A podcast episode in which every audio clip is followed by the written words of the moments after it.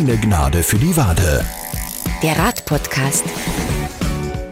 Grüß euch und herzlich willkommen zu einer neuen Folge von Keine Gnade für die Wade. Wir sind Daniel, der Asphaltradler. Und der Klaus, der diesmal wieder nicht mit den 1,5 Bar in den dicken Mountainbike-Schlappen unterwegs ist, sondern brav seine Rennradreifen auf dem neuen Paar aufgepumpt hat. Ja genau, heute geht es nämlich noch einmal um die Tour de France und da hast du auch zwei ganz tolle Gäste eingeladen, Klaus. Ja, ganz genau, zwei richtige Experten zur Tour de France. Einerseits einmal den Paul Resch, den Präsidenten des Oberösterreichischen Radsportverbandes und, lasst euch überraschen, einen Profi.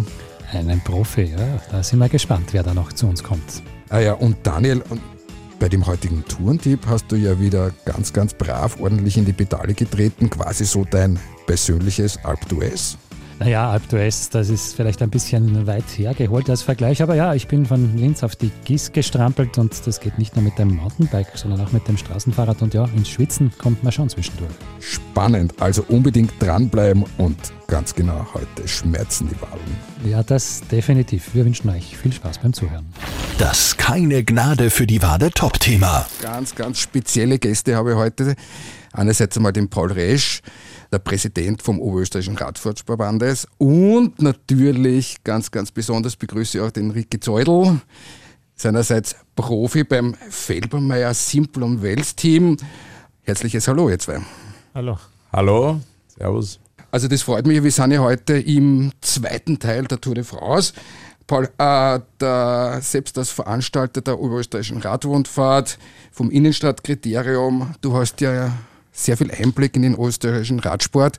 Sag uns einmal, wie schaut denn das aus jetzt, deine Faszination zur Tour und vielleicht da im Vergleich zu anderen Rennen wie dem Giro oder die Vuelta oder die Oberösterreich-Rundfahrt? Naja, äh, die, die Tour ist natürlich Big Business. Das muss man ganz klar sagen, ist das bestorganisierteste Sportevent, das es gibt. Also das ist halt einfach eine völlig andere Liga. Wenn es um die Sympathie geht, das ist aber jetzt ganz meine persönliche Ansicht, äh, dann ist mir der Giro, auch die Vuelta, jetzt die letzten Jahre immer besser geworden, aber vor allen Dingen der Giro eigentlich mein Lieblingsrennen. Es ist von der sportlichen Seite her unter Radfahrern gilt die, der Giro und die Vuelta ja eigentlich als schwieriger.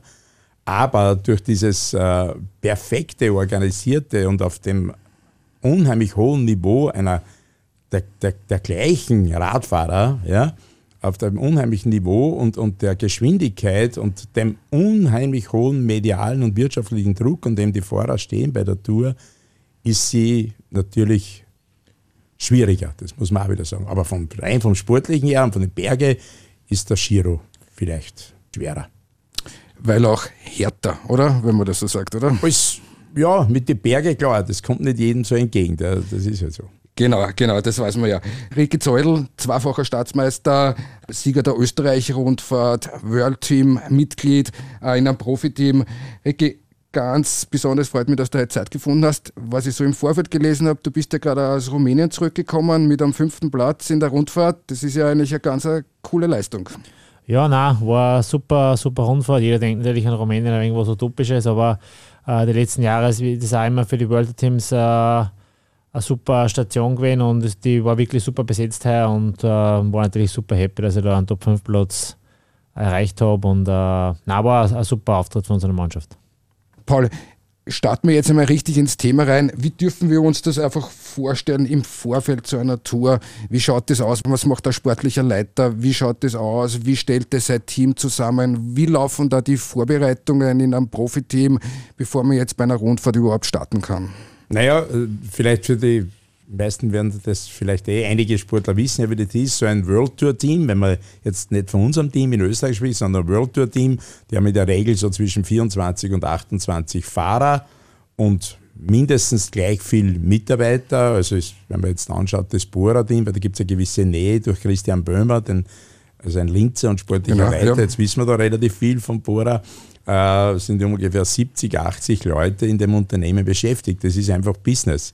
Und äh, die Fahrer, es können ja nur immer acht, maximal acht Leute fahren.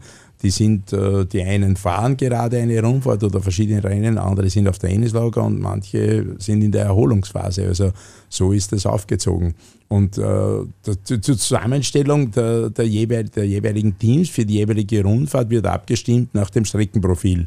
Also mehr Berge, mehr Sprintetappen, mehr Flachetappen, Rolleretappen und so wird das Team zusammengestellt.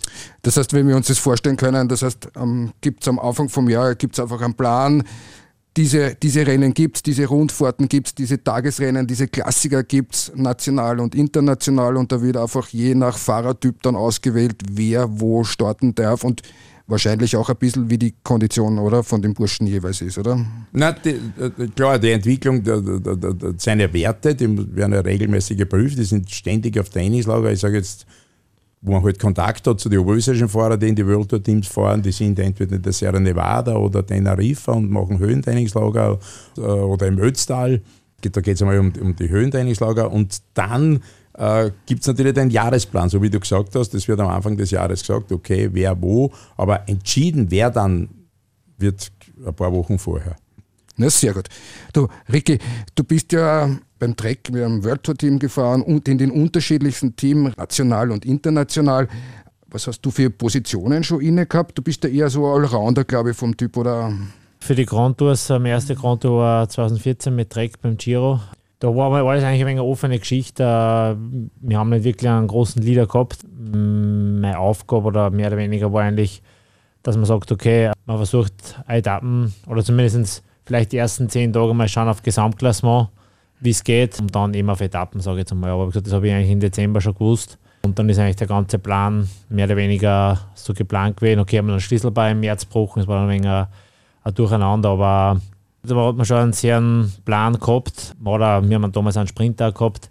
Dann sagt er, okay, bei Flachetappen heißt es auch manchmal nachfahren. Also es war eigentlich eher so flexibel, weil wir nicht wirklich einen hundertprozentigen Leader gehabt haben.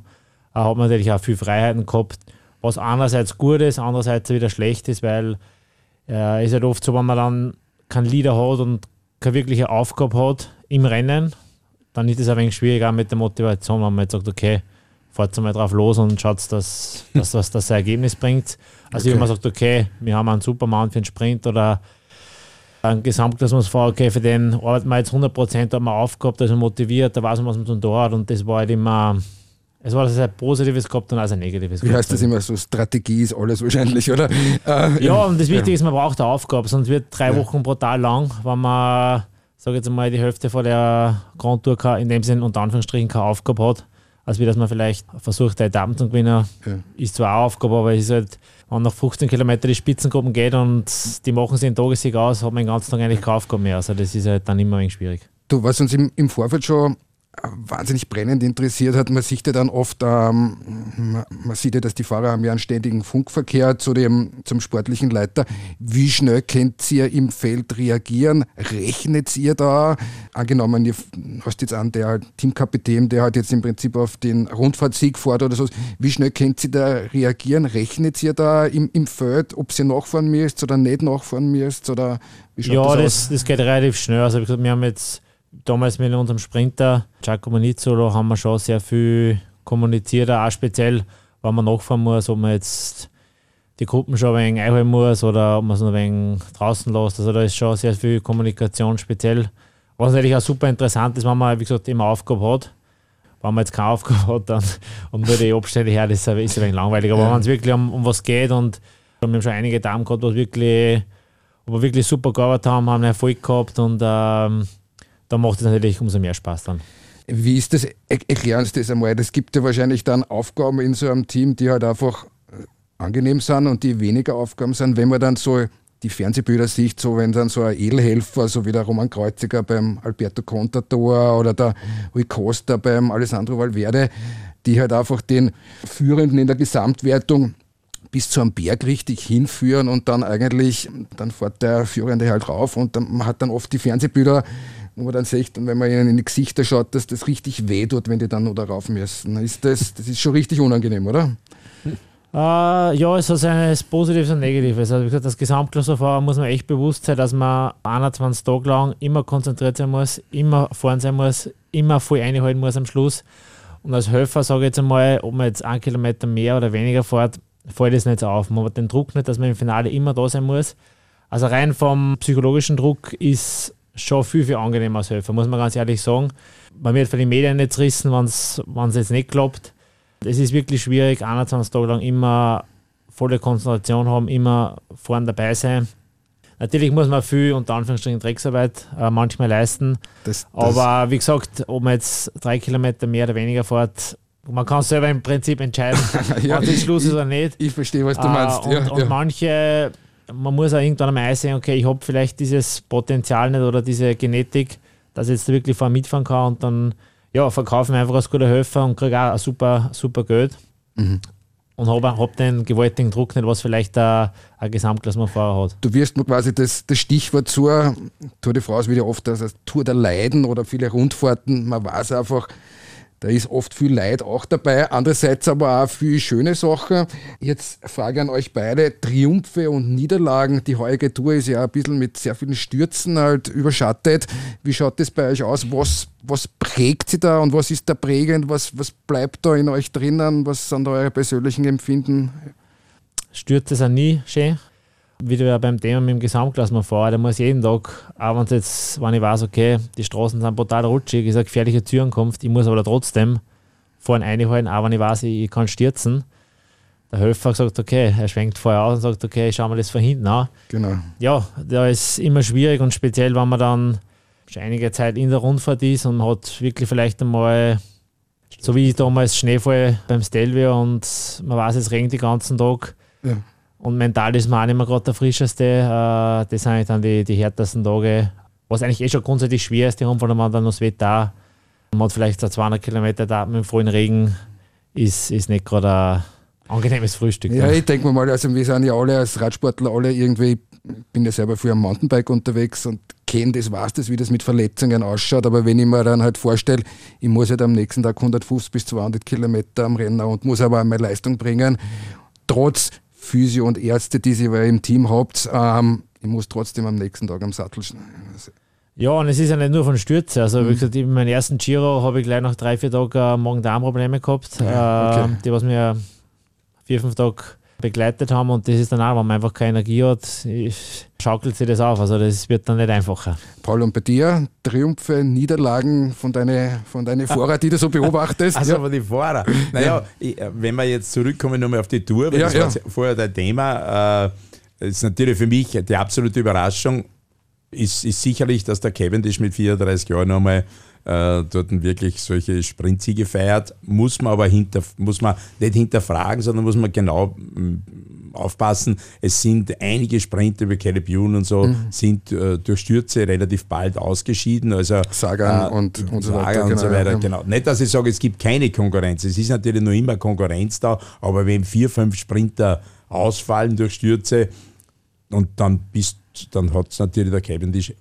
leichter. Wieder zumindest wieder muss Er, er muss trotzdem einmal gewinnen. Er ist unheimlich stark im Kopf und, äh, und er ist auch ein wahnsinnig sympathischer Typ. Wir haben ja den im Linz beim Kriterium gehabt, der war zweimal in Wales und, und, und, und liebt Österreich, ist der beste Freund von Bernhard Eisel, Trauzeuge auch von Bernhard Eisel. Also da gibt es äh, gewisse Beziehung zu Österreich und äh, das funktioniert sehr, sehr gut. Er ist halt ein reiner Sprinter, muss man sagen. Wie der noch junger Mann war, wie der nach Deutschland gekommen ist, da bei Sparkasse Bochum gefahren ist damals, da haben die Deutschen immer gesagt, Cavendish, den müssen wir nur zur 3-Kilometer-Marken gewinnen, dann äh, bis zur 3-Kilometer-Marke bringen bei jedem Rennen, dann haben wir das Rennen gewonnen. Der hat, also wenn es da ein Sprint war, hat er das jahrelang alles gewonnen.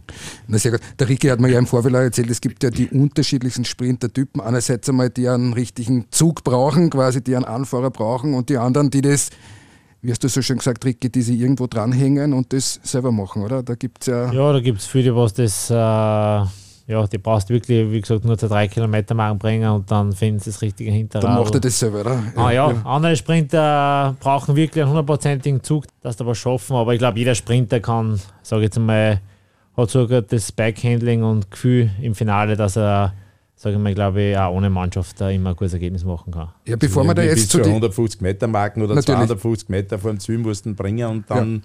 Da geht der Rest von allein nicht, oder? muss er- Da gibt es natürlich gewaltig wilde Szenen und da, das ist auf der einen Seite muss starke Beine haben, auf der anderen Seite natürlich muss das Hirn total ausschalten. Das muss man leider sagen. Also, Bef- Bevor, Paul, Entschuldigung, Ja. bevor wir da nochmal zu den Fahrertypen kommen, ähm, ganz genau, ich hätte nur eine Frage, was mich wahnsinnig interessiert. In der, Im Vorfeld haben wir, haben wir so in der Recherche ein bisschen gelesen, es gibt ja viele Fahrer, die haben mengen gewisse Regionen und gewisse Regionen mengen es nicht, weil halt die Anstiege da einfach zu steil sind oder halt ähm, zu wellig ist. Ricky, wie ist das bei dir? Was, was taugt da besonders und was magst du gar nicht? Ja, oft sind einfach die, die Etappen meistens, die was am einfachsten ausschauen, eigentlich immer die härtesten. Dann kommt vielleicht nur ein Faktor Wind dazu, ein Faktor Regen und dann denkst du, okay, am Papier schaut die relativ einfach aus, die Etappen, aber im Endeffekt war es eigentlich härter als wie eine Bergetappen. Okay. Das ist meistens auch so. Ja. Speziell, wenn es so leicht kopiert ist, ist eigentlich super einladend für Attacken. Und für mich persönlich waren es meistens immer die schwierigsten. Aber wenn man sich den Wattschnitt noch anschaut, Mhm. sind die oft äh, viel, viel schwieriger, als wie wenn du einfach eine Bergetappe mit drei Anstiege hast. Weil da wird es gleichmäßig fahren, kann jeder seinen Rhythmus fahren.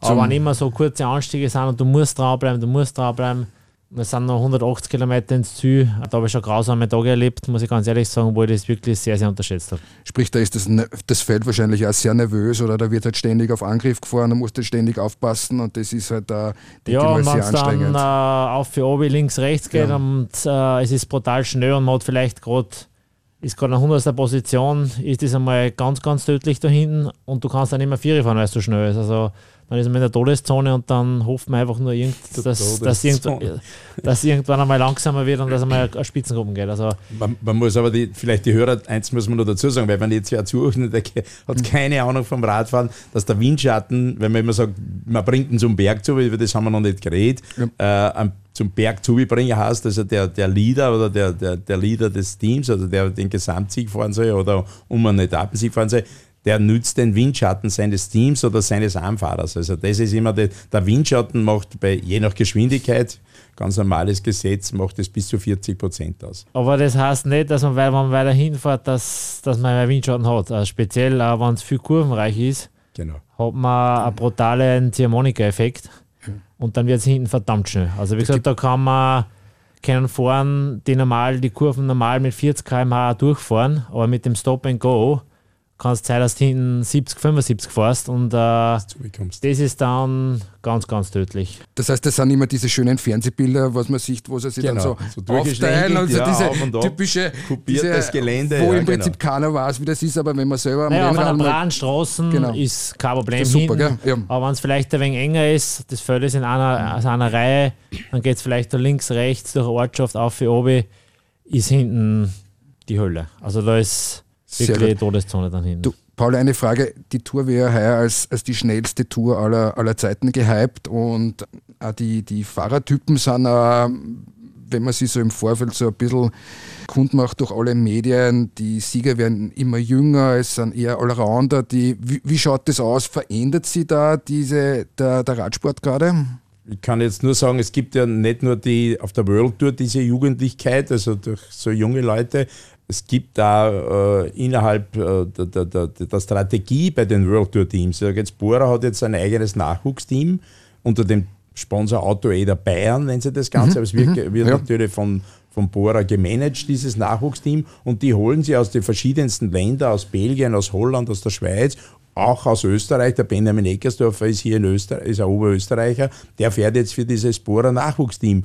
Und das ist eine Entwicklung, das tut uns natürlich auf der einen Seite ist man stolz, dass man Oberösterreicher drin hat, keine Frage, für ihn ist es auch toll, aber als oberösterreichischer Verein tut man das jetzt ein bisschen weh, wenn wir jetzt, ich sage jetzt nächste Woche, jetzt am Freitag startet die Juniorenrundfahrt und dann wird es passieren wie in Leonding, dass möglicherweise dieses äh, Team aus Bayern da mit sechs Leuten dann quer durch halb Europa oder Mitteleuropa, dass die da vielleicht alle um die Ohren fahren. In Leonding war das dramatisch, sind so acht gestartet und die ersten acht waren dieses Team. Das ist, das ist ein bisschen schwierig dann für unseren Nachwuchs. Ja?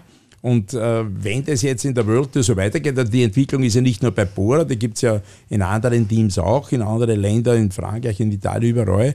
Eine City, die einfach aus allen Regionen die besten Jugendlichen schon zusammenholen mit 16 Jahren, pff, ist, ein- ist für, für unseren, ich sage jetzt für einen Ober, jetzt ganz äh, egoistisch gesagt, für einen oberösterreichischen Radsportverband natürlich, wir haben mit Kirna Florian schon mal den Sieger gestellt, das sind ja die berühmtesten Leute bei dieser Juniorenrundfahrt gefahren, äh, die jetzt auf der World Tour sind. Ich sage ja Mühlberger, mhm. Brückitsch, damals im Ricky gefahren sind. Gibt ja, gibt ja gute Beispiele, genau. Gute Beispiele, ja. Mhm. Cancellara, Ida Schelling, die jetzt bei Bora in World Tour mhm. fährt, die waren alle hier bei der Juniorenrundfahrt. Also, sehr gut, sehr gut. Aber das bringt mir ja jetzt zum, zum Profi, Ricky. Sind die Fahrertypen jetzt anders als früher oder trainierst du jetzt anders oder trainieren deine Kollegen jetzt anders als früher? Wenn man sonst halt so als klassischer Zuschauer sieht, hat man den Allrounder, den Bergspezialisten, den Sprinter. Äh, ist, hat sich da was verändert äh, von deiner Seite aus? Ja, extrem viel. Ich muss sagen, ich beschäftige mich sehr, sehr viel mit Training. Äh, mir fasziniert die ganze Materie recht. Ich muss sagen, ich habe auch nie einen Trainer gehabt, außer in der World oder man haben müssen ja, es ist einfach, es ist viel, viel mehr Wissen da, warum man gewisse Sachen macht.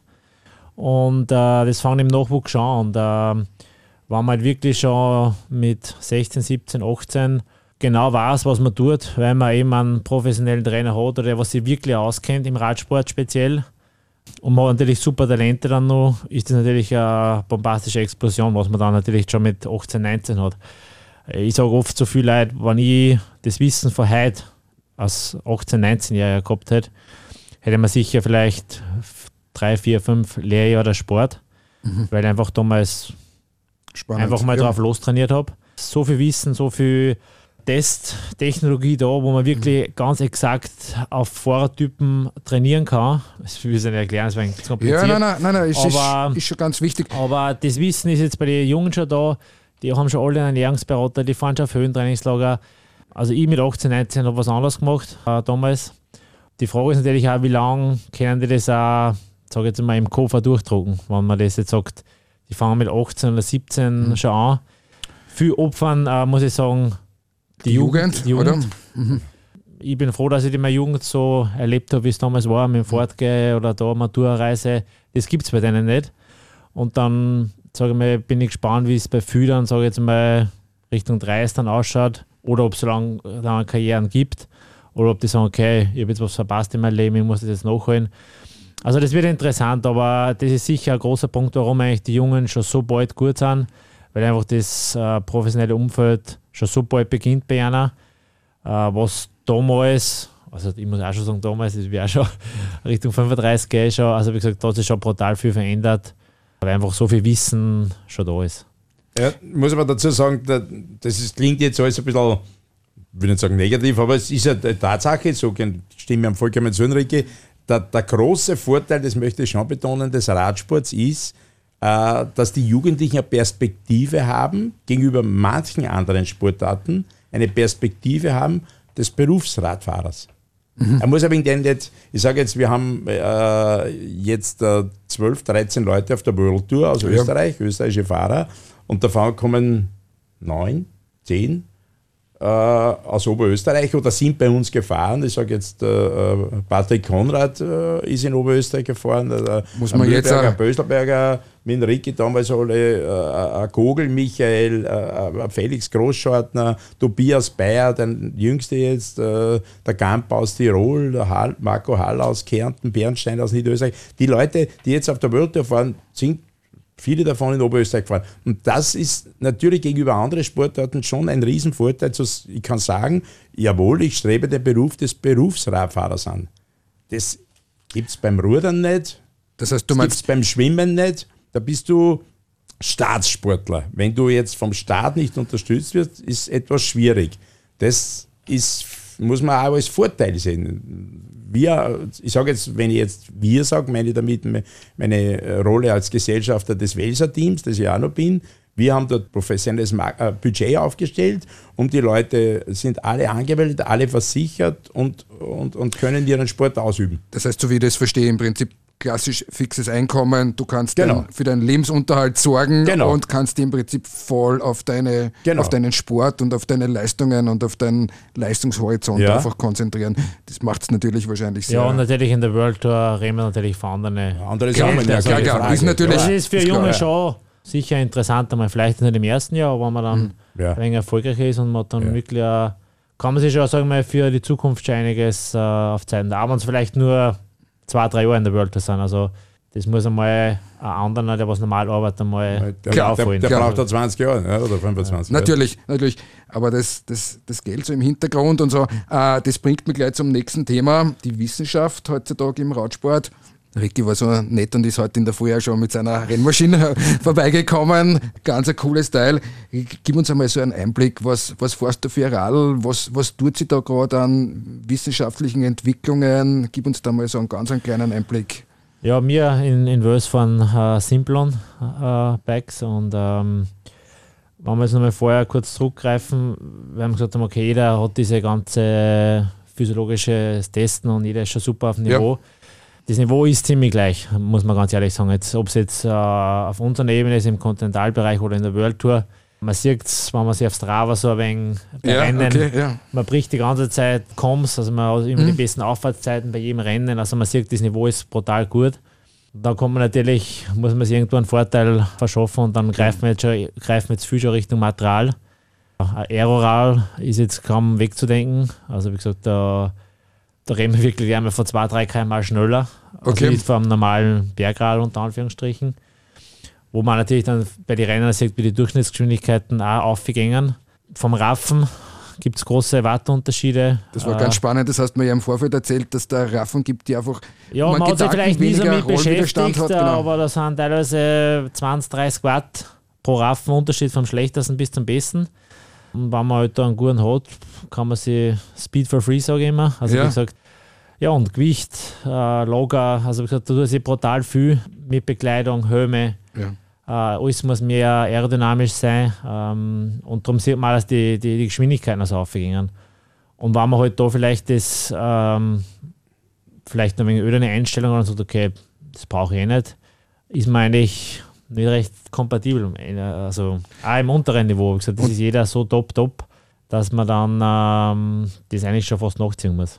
Paul, wir haben ja ganz kurz schon mal angesprochen, die oberösterreichischen Fahrer oder die österreichischen Fahrer, da können wir eigentlich ganz stolz sein. Wir haben jetzt vorher gerade den Patrick Konrad mit einem Toursieg oder als, als Dritter generell. Also das ist ja echt einfach eine, eine echt eine schöne Geschichte, oder? Ja, also du Etappensieg, das war gestern das Größte, also dass der Patrick Konrad da die Etappen abschießt, äh, ist man schon stolz, ja, muss man echt sagen, eine Freude. Äh, nämlich vorher schon einmal Zweiter, dann jetzt den Sieg, also zweiter auch schon mal gewesen bei einer Etappe. Und ja, es macht dann schon stolz. Damals mit Böselberger die erste Giro-Etappe gewonnen Ja. als Oberösterreicher. Äh, bei der fein. 100. Giro-Etappe, das wird ja ewig in die Geschichtsbücher drin sein, die 100. Die 100. Der 100. Giro, die erste Etappe damals äh, in, in Sizilien, ich glaube Sizilien, also Sardinien, äh, und, und, und, und er gewinnt die Etappe. Also das, das bleibt ewig in die Geschichtsbücher. Ja. Aber Paul, du hast ja, glaube ich, ein Highlight mitgebracht für unsere Hörer im, im September, was ich mich so erinnern kann, oder? Anfang, Anfang September. Richtig, Erzähl uns da mal genau, was. Ja, also es geht dahin. wir holen einiges wieder auf, was wir in der Corona-Zeit nicht Ja. gemacht haben. Wir haben am 8. September das Weser Innenstadtkriterium, das war ja bisher immer der letzte Mittwoch im Juli nach der Tour.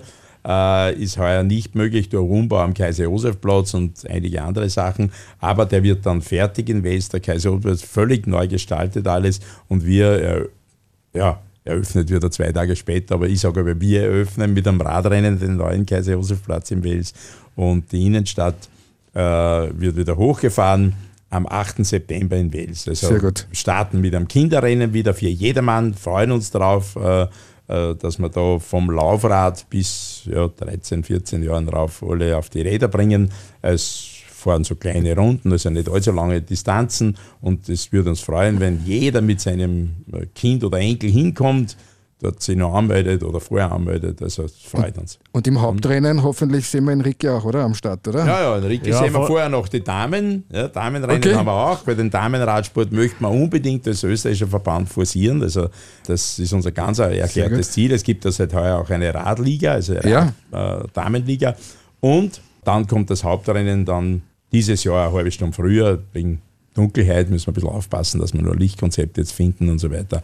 Weil es natürlich im September früher finster wird. Da müssen wir schon ein bisschen dem äh, geschuldet beginnen wir eine halbe Stunde früher. Aber Ricky Wels ist ein Thema für dich, oder? Ah, ja. Ja, es wird mein 15. oder ja, letztes Jahr Ja. nicht, haben wir nicht gehabt, aber Ja. 2006 war mein erstes, habe ich Ja. eigentlich nie eins verpasst bis jetzt. Jetzt sind das, ja, 15. Und na, also ich freue mich schon, es ist immer ein super Spektakel Coole Geschichte, hoffentlich, dass es nicht regnet, oder? Weil das, Ja, das, das ist natürlich, ja, das kann man nicht bein- 2019 war das, oder? Da war ich selber, war ich selber dabei. Ist ja, Ja, es hat richtig schon cool. ein paar Mal- Nein, es nicht hat- 18 Oder 18, 18 ja. hat's gekriegt, ja. Ja, es ist immer ein wenig, man hofft immer auf schönes Wetter, weil es ein wenig angenehmer ist. Man kann auch ein wenig mit Leuten äh, quatschen. Ist ja so, ich hoffe, dass er ein wenig wieder super Stimmung ist. Äh, die Leute gefreut sich auch. Man hat es bei der Oberösterreich einfach gesehen, dass einfach die Leute wieder ein wenig aussehen wollen, dass sie irgendwas Absolut. tut. Ich denke, zu dem Zeitpunkt äh, wird das äh, eine super Geschichte und äh, ist immer ein Highlight im Jahr. Ja. Kurze Frage dazwischen noch. Tour, abschließend, wie schaut es aus? Gesamtsieg? Was sind eure Einschätzungen? Ich glaube, es steht ziemlich fest, also wird sich nicht viel ändern. Der Tadej Äh, Pogacar wird es wahrscheinlich nicht mehr angeben, oder? Ich glaub, so wie es kann ich mir ausschaut. fast nicht vorstellen. Man, höchstens, man weiß ja das oft nie. Auf einmal hat einer einen Einbruch an Mhm. einem Tag, das ist ja oft so schwierig. Also. Und, äh, aber ich glaube doch, dass er, schauen wir mal, Ricky, wird du wahrscheinlich das- für Wales dann nicht mehr leistbar, das muss ich auch dazu sagen. Natürlich. Aber es gibt ja noch einen Mitbewerber aus, aus Slowenien, ja. Genau. Schauen wir, da sind wir im In Verhandlungen. genau. Ja, Roglic, ja, wir werden schon schauen. Oder was mir jetzt natürlich die letzten Tage schon im Kopf umgeht, wäre, äh, den Cave nochmal zu holen. Oh, fein, äh, fein. Der gibt halt was her, das muss man auch sagen, ja. Ich gebe fünf Minuten Vorsprung oder im, ist, schon, ist schon relativ viel auf einer Rundfahrt, oder? Das ist schon Das schwer ist ein. Wahnsinn. Also, ich glaube, das hat es die letzten 15 Jahre, glaube ich, nicht gegeben. So einen Vorsprung. Also, wie gesagt, wenn er es jetzt nicht komplett vermasselt oder ich sage jetzt mal, wenn er jetzt nicht wirklich stürzt oder irgendwas. Sollte das eigentlich heimfahren normalerweise? Ja, also wie gesagt, Ja. taktisch hat er überhaupt keinen Stress. Also der kann so entspannt das Ganze angehen und so wie er ausschaut, glaube ich, wird er das schon richten, ja. Ja, ich darf mich mal bedanken bei meinen Gästen. Du, Ricky, was, was steht bei dir heuer noch am Programm, wenn wir so ein bisschen vorgreifen dürfen? Ah ja, wie gesagt, ähm, August, September wird ein wenig straff. Wie gesagt, die ganzen Rennen, was eigentlich gewesen wären. Corona-bedingt Da- verschoben, oder? Genau. alles in ein wenig Herbst verlagert. Also man hat jetzt wirklich ein wenig stressigen Herbst. Aber ja, es, das freue ich mich schon. Und Es gibt die österreichischen Radliga-Rennen um Mattersburg, Salzburg, Ja, Czech Braun- Cycling Tour, Braunau, Czech Cycling Tour. Also Das heißt, Ah, da kommt genug. noch kommt noch. viel Arbeit Ja. auf die zu, oder? Ja, also genau. ja. Wochenend, Wochenend habe ich keins frei. äh, ist ein wenig schwierig, weil ich muss ein wenig meine, meine, die Taufe meiner Zwillinge auch organisieren, aber ich glaube, Fein, das muss fein, ich in fein. Oktober verschieben dann. Das Ja. geht sich alles aus, oder? Dann bleibt mir einfach nur mit dir wirklich gute Beine zu wünschen. Danke. Ähm, Paul, wir sehen uns dann und Ricky, wir sehen uns dann ja am 8. September beim Innenstadtkriterium am Wales. Ähm, echt eine super Veranstaltung, da muss ich selber nochmal Werbung machen. Ja, sag danke, dass ihr da wart. Wir freuen uns auf eine gute Saison und dass der Radsport fleißig, weißig wächst, oder? Alles klar. Wir bedanken Danke. uns, dass wir eingeladen haben. Dankeschön. Viert euch. Oh, oh, wirklich sehr, sehr spannend, was die beiden da zu erzählen haben. Ja, ganz ehrlich, ganz unglaublich und Hut ab vor dieser Leistung der Fahrer. Da braucht man wirklich beinhartes Training im Vorfeld, eine Ausdauer, einen richtigen Biss. Und irgendwie finde ich es ganz lustig, wenn unser Eins einfach in der Früh sie fertig macht, ins Büro fährt und die Burschen steigen aufs Bike und sind den ganzen Tag unterwegs. Aber Daniel, du hast ja auch fleißig trainiert und hast ja eine Bergwertung für uns. Ja, ganz genau. Ich bin auf den Linzer Hausberg geradelt, die GIS. Das ist mit den Bergetappen bei der Tour de France natürlich überhaupt nicht vergleichbar, aber ordentlich in die Pedale treten muss man da zwischendurch schon auch. Also für mich als Mountainbiker, ganz ehrlich, GIS ist immer eine, ein lohnendes Ziel, wie man so schön sagt. Und ähm, Daniel, bist jetzt unter die Mountainbiker gegangen, äh, so Schmidtgraben und so nette Sachen? Nein, nein, noch nicht zumindest. Das kann vielleicht noch werden. Vielleicht steht ja wirklich bald ein fettes Mountainbike bei mir im Fahrradraum. Es juckt mich schon ziemlich. Aber diesmal bin ich noch ganz konventionell mit dem Straßenfahrrad auf die GIS gefahren. Wenn man weiß, wo man da fahren muss, geht das auch mit dem Trekkingbike wirklich sehr gut. Na, da bin ich ja gespannt. Also hört's rein, Daniels persönliches Bergzeitfahren. Der keine Gnade für die Wade Tourentipp. So, da, auf geht's vom Linzer Hauptplatz rüber Richtung Urfahr über die Nibelungenbrücke. Da wartet gleich die erste Herausforderung, der viel zu schmale, stark frequentierte Radweg. Aber immerhin, man kann mit dem Fahrrad bequem am Feierabendstau vorbeiradeln. Bis dann.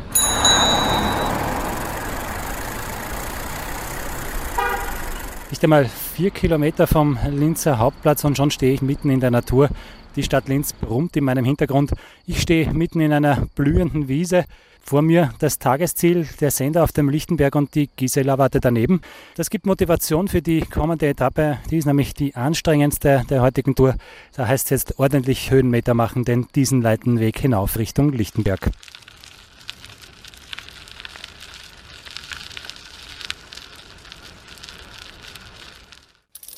Nicht ganz sieben Kilometer vom Linzer Hauptplatz und ich stehe schon weit über der Stadt. Die liegt mir jetzt zu Füßen. Dahinter die Gipfel der Alpen, rund um mich herum blühende Wiesen eine wirklich schöne Entschädigung für diese nicht ganz unanstrengende Etappe herauf den Diesenleitenweg. Dazwischen ordentlich steil und man muss auch ein bisschen aufpassen, denn der schmale Weg darf in beiden Richtungen befahren werden. Zwar eigentlich nur von Radfahrerinnen und Radfahrern und Anrainerinnen und Anrainern, aber ich habe so ein bisschen meine Zweifel, ob da wirklich jeder der zahlreichen SUV-Fahrer irgendwas in der Gegend zu tun hat. Also Anrainer ist. Anrainer selbst sind da wohl auch nicht so zufrieden mit der Situation. Sie haben auch ein selbstgemaltes Schild an den Straßenrand gestellt. Hier ist keine Durchzugsstraße dahinter, zahlreiche Rufzeichen. Aber es ist gut gegangen mit ein bisschen gegenseitiger Rücksichtnahme, kommt man auch gut aneinander vorbei. Da muss man halt einmal kurz zur Seite fahren, ein Auto vorbeilassen oder warten an einer Ausweiche, wenn ein Auto herunterkommt. Auf der anderen Seite, die allermeisten Autofahrer bedanken sich dann und lassen einen selbst auch vorbei und den Vortritt, vor allem wenn man bergauf unterwegs ist. Jetzt geht es die letzten Meter hinauf zur Landesstraße. Auf der muss ich dann leider ein Stückchen entlang radeln, bis dann vor Lichtenberg der Radweg beginnt.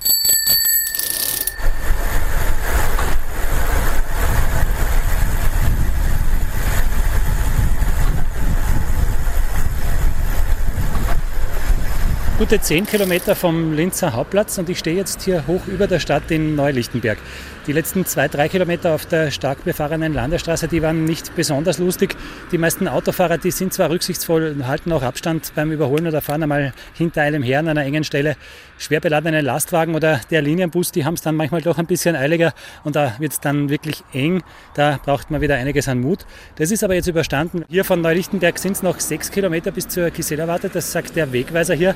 Also bis zum Parkplatz. Dann ist noch ein Kilometer mehr draufzulegen bis wirklich hinauf zum Ziel. Und das geht jetzt eigentlich ganz gemütlich dahin, Richtung Lichtenberg, jetzt einmal parallel zur Landesstraße auf einem Fuß- und Radweg. Der ist gleichzeitig auch der Planetenweg. Wenn man die Zeit und die Muse hat, dann kann man da auch einiges Wissenswertes erfahren über unser Sonnensystem. Ich fahre jetzt weiter Richtung Lichtenberg. Dort werde ich dann einen kurzen Zwischenstopp beim Nahversorger machen und dann nehme ich die letzten Kilometer in Angriff.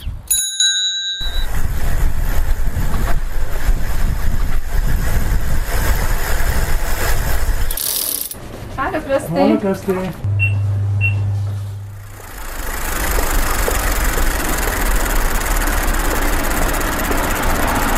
Gute 15 Kilometer vom Linzer Hauptplatz sind jetzt gefahren. Ich stehe hier oben beim Baumgartner Hof. Das ist die letzte große Kehre auf dem Weg hier herauf zur Gieß. Herunten liegt wunderbar im Abendlicht die Stadt Linz, dahinter die Alpengipfel. Gleichzeitig gibt es in dieser markanten Kurve beim großen Bauernhof einen wunderbaren Ausblick ins Mühlviertel, in die weiten grünen Hügel. Und dann, wenn die Kehre durchfahren ist, dann rückt er wieder ins Ziel. Der markante Sendemast auf der Gesellerwarte nicht zu übersehen, diese hohe rot-weiß-rot gestrichene Gitterkonstruktion. Übrigens auch der Hauptverbreitungssender für die Programme von Live Radio. Die Frequenz 100,5, die kommt hier von diesem Sender und direkt daneben dann auch mein heutiges Tagesziel, nämlich die Gesellerwarte. Ich genieße jetzt die letzten zwei, drei Kilometer hier herauf. Die sind jetzt ganz angenehm und nicht besonders steil. Es ist auch wirklich sehr ruhig hier unter der Woche am Abend. Die meisten Pendler sind jetzt zu Hause und es ist auch nicht mehr viel los hier herum, weil wenig Häuser entlang der Straße stehen. Am Wochenende schaut es da natürlich ganz anders aus. Da gibt es ganz viel Ausflugsverkehr. Viele Menschen sind mit dem Moped, mit dem Auto, mit dem Fahrrad hier herauf unterwegs. Aber wie gesagt, jetzt unter der Woche am Abend ist es angenehm ruhig und es ist eigentlich wirklich ganz wenig los.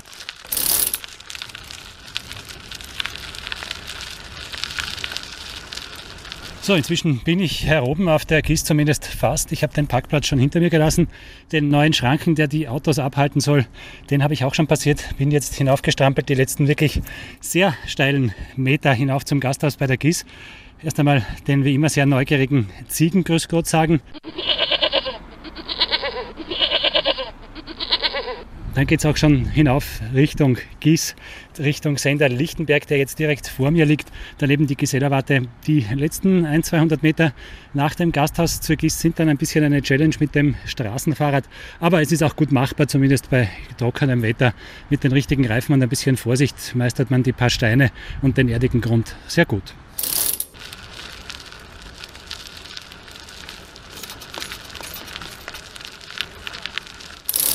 So, endgültig oben angekommen auf der Gisela-Warte, 929 Meter über dem Meer, nicht ganz 18 Kilometer vom Linzer Hauptplatz. Die Gisela-Warte leider immer noch geschlossen wegen Baufälligkeit. Allerdings sieht man, dass jetzt hier schon langsam Bauarbeiten beginnen. Offensichtlich wird gerade das Fundament für einen Kran errichtet. Es bleibt also zu hoffen, dass hier bald äh, die Aussichtswarte, die traditionsreiche, für Besucher geöffnet werden kann immer ein bisschen was los. Man trifft immer andere Radfahrer, die aus verschiedenen Richtungen hier heraufkommen. Die meisten natürlich aus Richtung Linz und Lichtenberg, aber auch hinten von Kirchschlag oder Helm und Söd gibt es Routen herauf, hauptsächlich für Mountainbiker. Mit dem Straßenrad ist man hier heroben ein bisschen ein Exot, aber wie gesagt, es ist kein Problem, hier raufzufahren, die paar Meter. Sogar ein kleines Gipfelkreuz gibt es hier oben auf diesem bewaldeten Hügel. Ich erfrische mich jetzt noch ein bisschen, mache noch kurz Pause, gönne mir ein, zwei Gramm Städtner Krapferl, die ich mir beim Nahversorger in Lichtenberg geholt habe eine sehr ortstypische süße Nascherei. Ja, und dann geht es wieder zurück runter Richtung Linz. Sehr fern. Also ganz ehrlich, da müssen wir unbedingt gemeinsam mal rauf. Ja, gerne. Ob ich mir da ein Mountainbike schnapp oder du vielleicht einmal dein Rennrad wieder aus dem Keller holst, Klaus, das machen wir uns dann noch aus.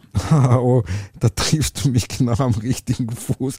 Oh je, mein, mein Rennrad gehört ganz dringend wirklich bewegt und ganz ehrlich, ein, was gibt Schöneres, auf Gieß oben zu sitzen, ein schönes Ziel genießen. Also, was soll ich sagen? Sensationell. Ja, da freue ich mich auch schon wieder auf so ein Zielbier hoch über Linz. Das wird ganz fein. Das war's auch schon wieder für heute. Danke, dass ihr wieder mit dabei wart bei Keine Gnade für die Wade. Wenn es euch gefallen hat, dann freuen wir uns über eine Bewertung, zum Beispiel auf Spotify oder bei Apple Podcasts. Ja, und ganz wichtig, unter podcast.liveradio.at freuen wir uns natürlich über euer Feedback. Vielleicht habt ihr auch den einen oder anderen Themenvorschlag oder einen spannenden Tourentipp. Ganz ehrlich, einfach raus damit und wir betrachten das dann ganz genau unter der Lupe. Na, wir freuen uns auf jeden Fall auf eure Rückmeldungen und dann bis in zwei Wochen. Da erfahrt ihr unter anderem, wie das mit der Fahrradmitnahme im Zug funktioniert. Darüber habe ich mich mit einer Expertin von den ÖBB unterhalten. Und ich bringe euch auch was mit aus meinem Urlaub in Tirol und Vorarlberg, nämlich einen spannenden Tourentipp. Welche Strecke genau ich euch da vorstellen werde, das weiß ich allerdings noch nicht, weil das hängt ganz entscheidend vom Wetter ab. Sehr toll, sehr fein. Also bleibt mir nur mal Ride On zu sagen. Bis in zwei Wochen. Viert euch. Viert euch. Keine Gnade für die Wade. Der Radpodcast.